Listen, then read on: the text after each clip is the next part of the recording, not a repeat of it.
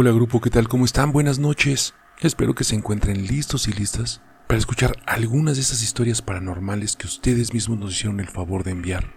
Les recomendamos también seguirnos en nuestras redes sociales. Síganos, porque tenemos sorpresas para ustedes. Así que bueno, por ahora, vámonos a las historias de hoy. Ya lo sabes, estás escuchando Terapia de Terror. Sin más preámbulos, que las disfruten. Esto me pasó cuando trabajaba de niñera. Ese día era domingo y me tocaba cuidar a un par de gemelos. Yo conocía a sus padres y también eran muy amables conmigo. Bueno, esa noche dormí a los gemelos. Ellos tenían unos 10 años. Ellos eran traviesos, pero yo sabía cómo tranquilizarlos. Todo comenzó con un ruido en el sótano de la casa. Mientras yo veía mi telenovela, golpearon más de seis veces en el sótano. Me asusté y fui a ver lo que provocaba ese ruido. No les miento, tenía mucho miedo. Recuerdo muy bien que cuando bajaba las escaleras tenía mis manos como gelatina. Cada parte de mi cuerpo estaba temblando, ya que veía bastantes películas de terror. Cuando bajé, todo estaba oscuro. Cuando quise prender el foco, este no prendía. No me gustó eso y corrí hacia la salida pero los gemelos cerraron la puerta. Yo estaba gritando detrás de la puerta mientras ellos se reían de mí. Saqué mi celular y comencé a buscar otra salida. Busqué por varias horas pero no encontré nada. Bueno, llamé a los dueños de la casa dijeron que iban a mandar a alguien para que me abriera la puerta. En ese momento, mis pies se enredaron con platos de comida. Colgué, alumbré efectivamente habían platos de comida vacíos. Me dio algo de miedo, no les voy a mentir, pero mi curiosidad creció. Comencé a buscar entre las cajas viejas que encontré. Nada, no había nada. Abrieron la puerta, salí de ese lugar, pero todavía tenía la oscuridad. Así que les pregunté a los gemelos, y ellos me dijeron algo que me hizo quedarme en estado de shock. Lo que hace ese ruido es mi hermano. Me dio un escalofrío. No quise seguir con ese asunto. Bueno, cuando llegaron los papás de los gemelos, me retiré del lugar. Hoy destruyeron esa casa y encontraron un ataúd pequeño al lado de la casa. Este tenía rasguños y golpes en la puerta.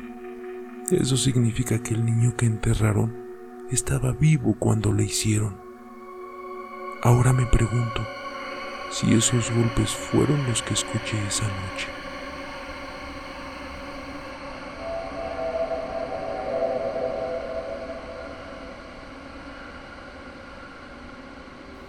Mi madre me obligó a venir a confesar lo que pasó ese día.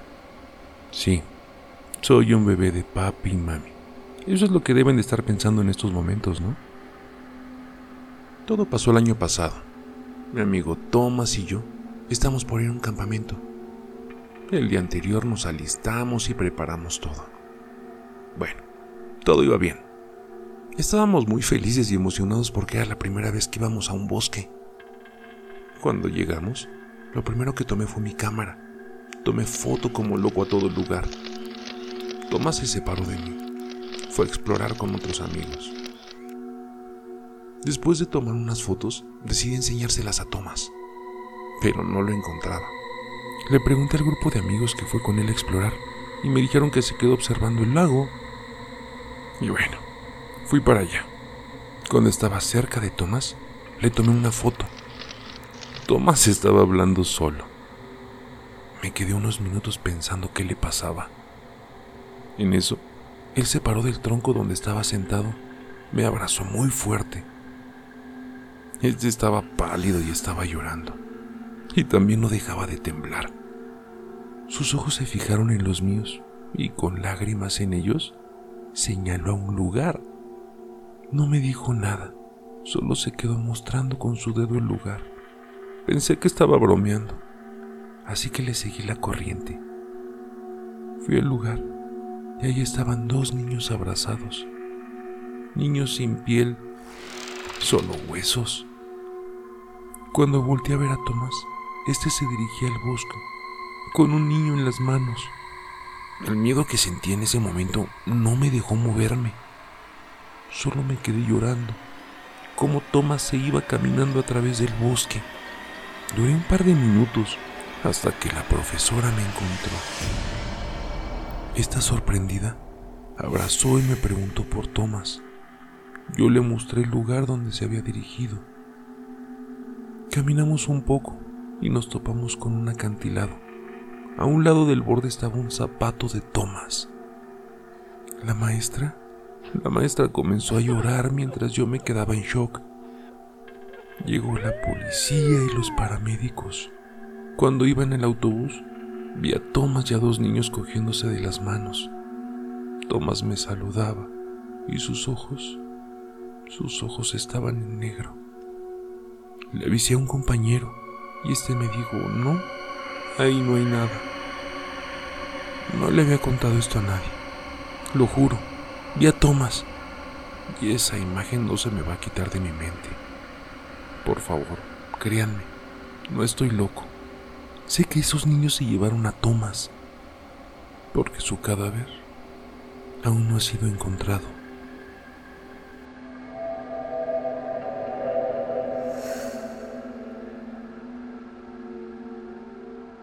Va a sonar estúpido y raro lo que les voy a contar, pero pasó en realidad. Cuando tenía 14 años, mi padrastro intentó tocarme varias veces, pero yo nunca me dejé. Siempre decía que le iba a contar a mi tío si me tocaba. Un día mi padrastro llegó sumamente borracho. Entró a mi cuarto. Este comenzó a golpearme. Quería besarme a la fuerza. Pero yo no me dejé. Salí de la casa como pude corriendo sin nada en los pies. Corrí por varias cuadras. Ah, lo encontré. Era mi padrastro, desmayado, medio muerto. No podía creer lo que estaba pasando. Bueno, llamé a la ambulancia. Estos llamaron a mi madre y ella se fue con mi padrastro. A mí me llevaron a la casa. Cuando entré, todo estaba normal como si no hubiera pasado nada. Pero esto no acabó ahí. Cuando me fui a la cama, tocaron la puerta. Fui a abrir, pero no había nadie. Alguien se reía de mí. Podía escuchar su maldita risa. Así que me quedé en la puerta y cuando observé por debajo de la puerta, este tenía unas patas como de cabra. Me tapé la boca y corrí a mi habitación. Cuando estaba cerrando la ventana, observé una figura debajo del árbol del pino que estaba ahí, en mi jardín de la casa. Este tenía un traje peculiar, sombrero y de color negro. En ese momento me vio. Cerré la puerta y quedé en la cama orando. No podía con el miedo. mi corazón era lo único que escuchaba. Todo estaba en silencio. Volví a mirar por la ventana y este estaba en la puerta de mi casa observé cómo se abría la puerta y entraba. En eso corrí y cerré la puerta de mi habitación con un armario roto que tenía.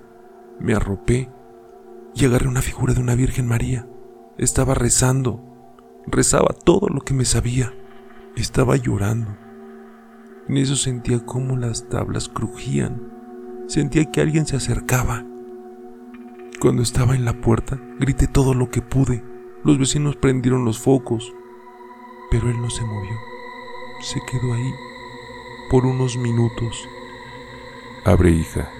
Soy yo. Abrí los ojos. Le iba a quitar el armario.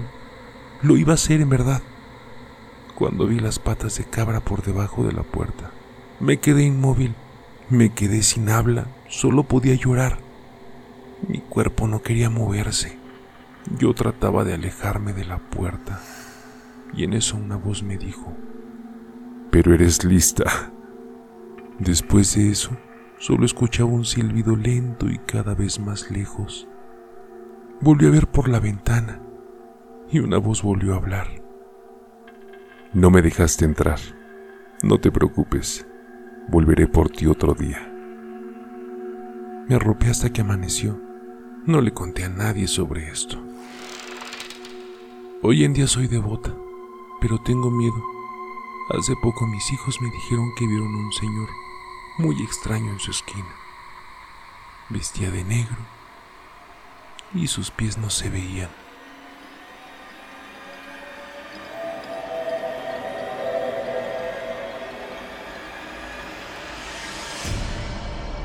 Grupo, muchas gracias por haber llegado hasta aquí, por seguirnos escuchando, por seguirnos apoyando.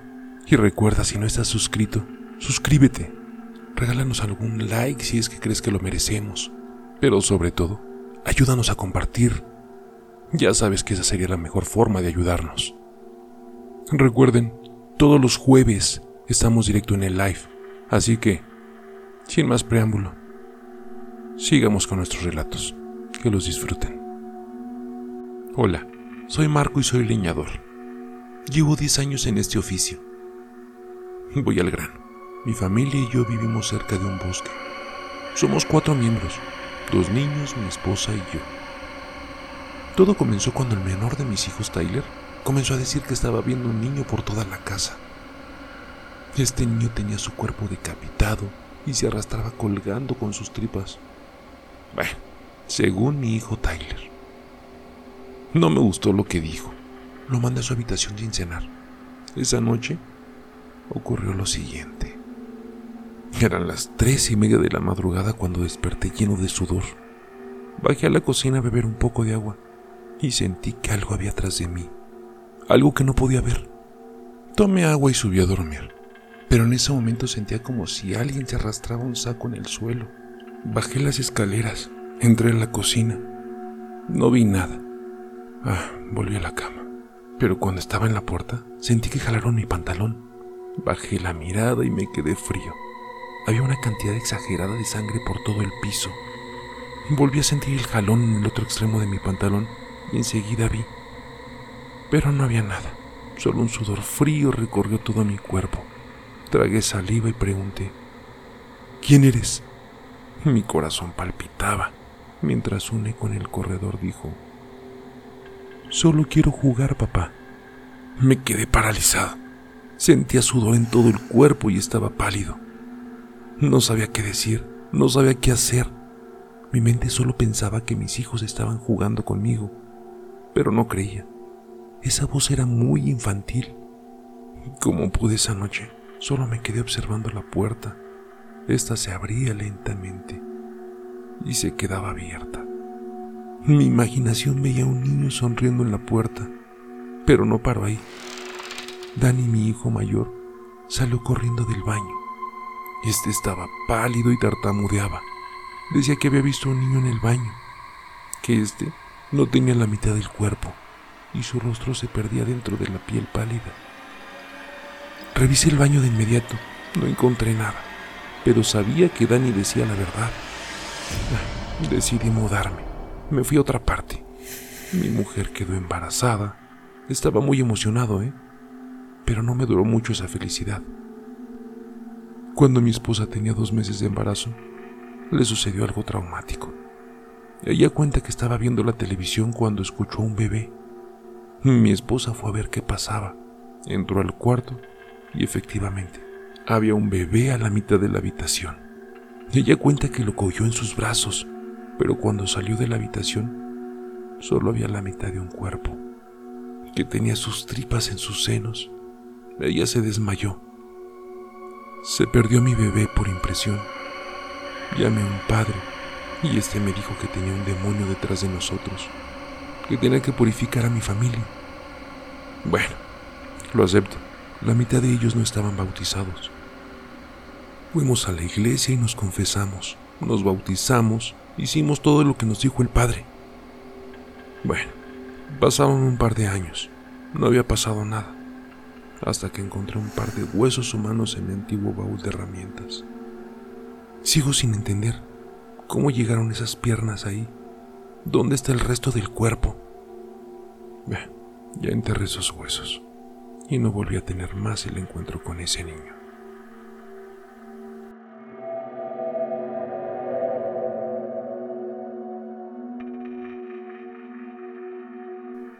Tengo 20 años, todavía lo puedo recordar y temblar al mismo tiempo. Tal vez suene infantil o algo parecido, pero lo que viví con mi madre No se lo deseo a nadie.